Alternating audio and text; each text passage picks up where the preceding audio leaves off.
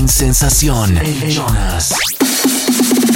Las 12 de la tarde con 36 minutos en la cabina de sensación. Yo sé, señores, que no somos monedita de oro para caerle bien a todo mundo y creo que hasta las monedas de oro no le sientan bien a mucha gente. He escuchado eso de alergia al oro, pero pues eso ya es otro asunto. Pues bueno, la Universidad de Harvard te dice cómo caerle mejor a la gente para solucionarnos este problema de esta necesidad que a veces tenemos de caerle mejor al mundo que nos rodea. Una investigación hecha por Harvard en Cambridge acaba de revelar cuáles son los mejores eh, modos o estrategias para poder mantener una conversación con alguien que apenas conocemos y caerle bien. Según los expertos, todo se basa en hacer preguntas. Y qué padre porque yo soy rete preguntón.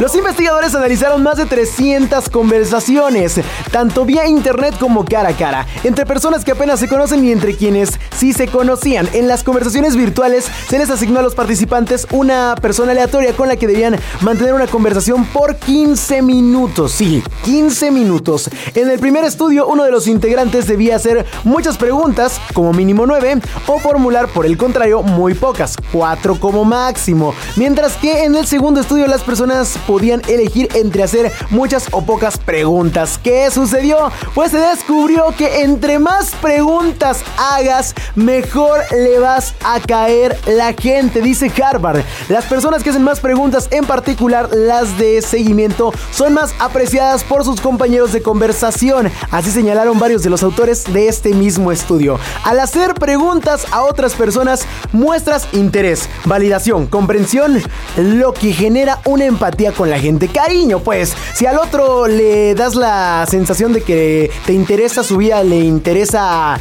pues eh, su forma de ser, pues también vas a hacer que te, le caigas mejor, así de fácil y así de sencillo. Así que ya lo sabes, si lo que quieres es caerle mejor a la gente de un inicio cuando arranque una conversación, lo que tienes que hacer es estar de preguntón. Bueno, también no de preguntón indiscreto porque hay unos que sí se pasan de plano, de plano.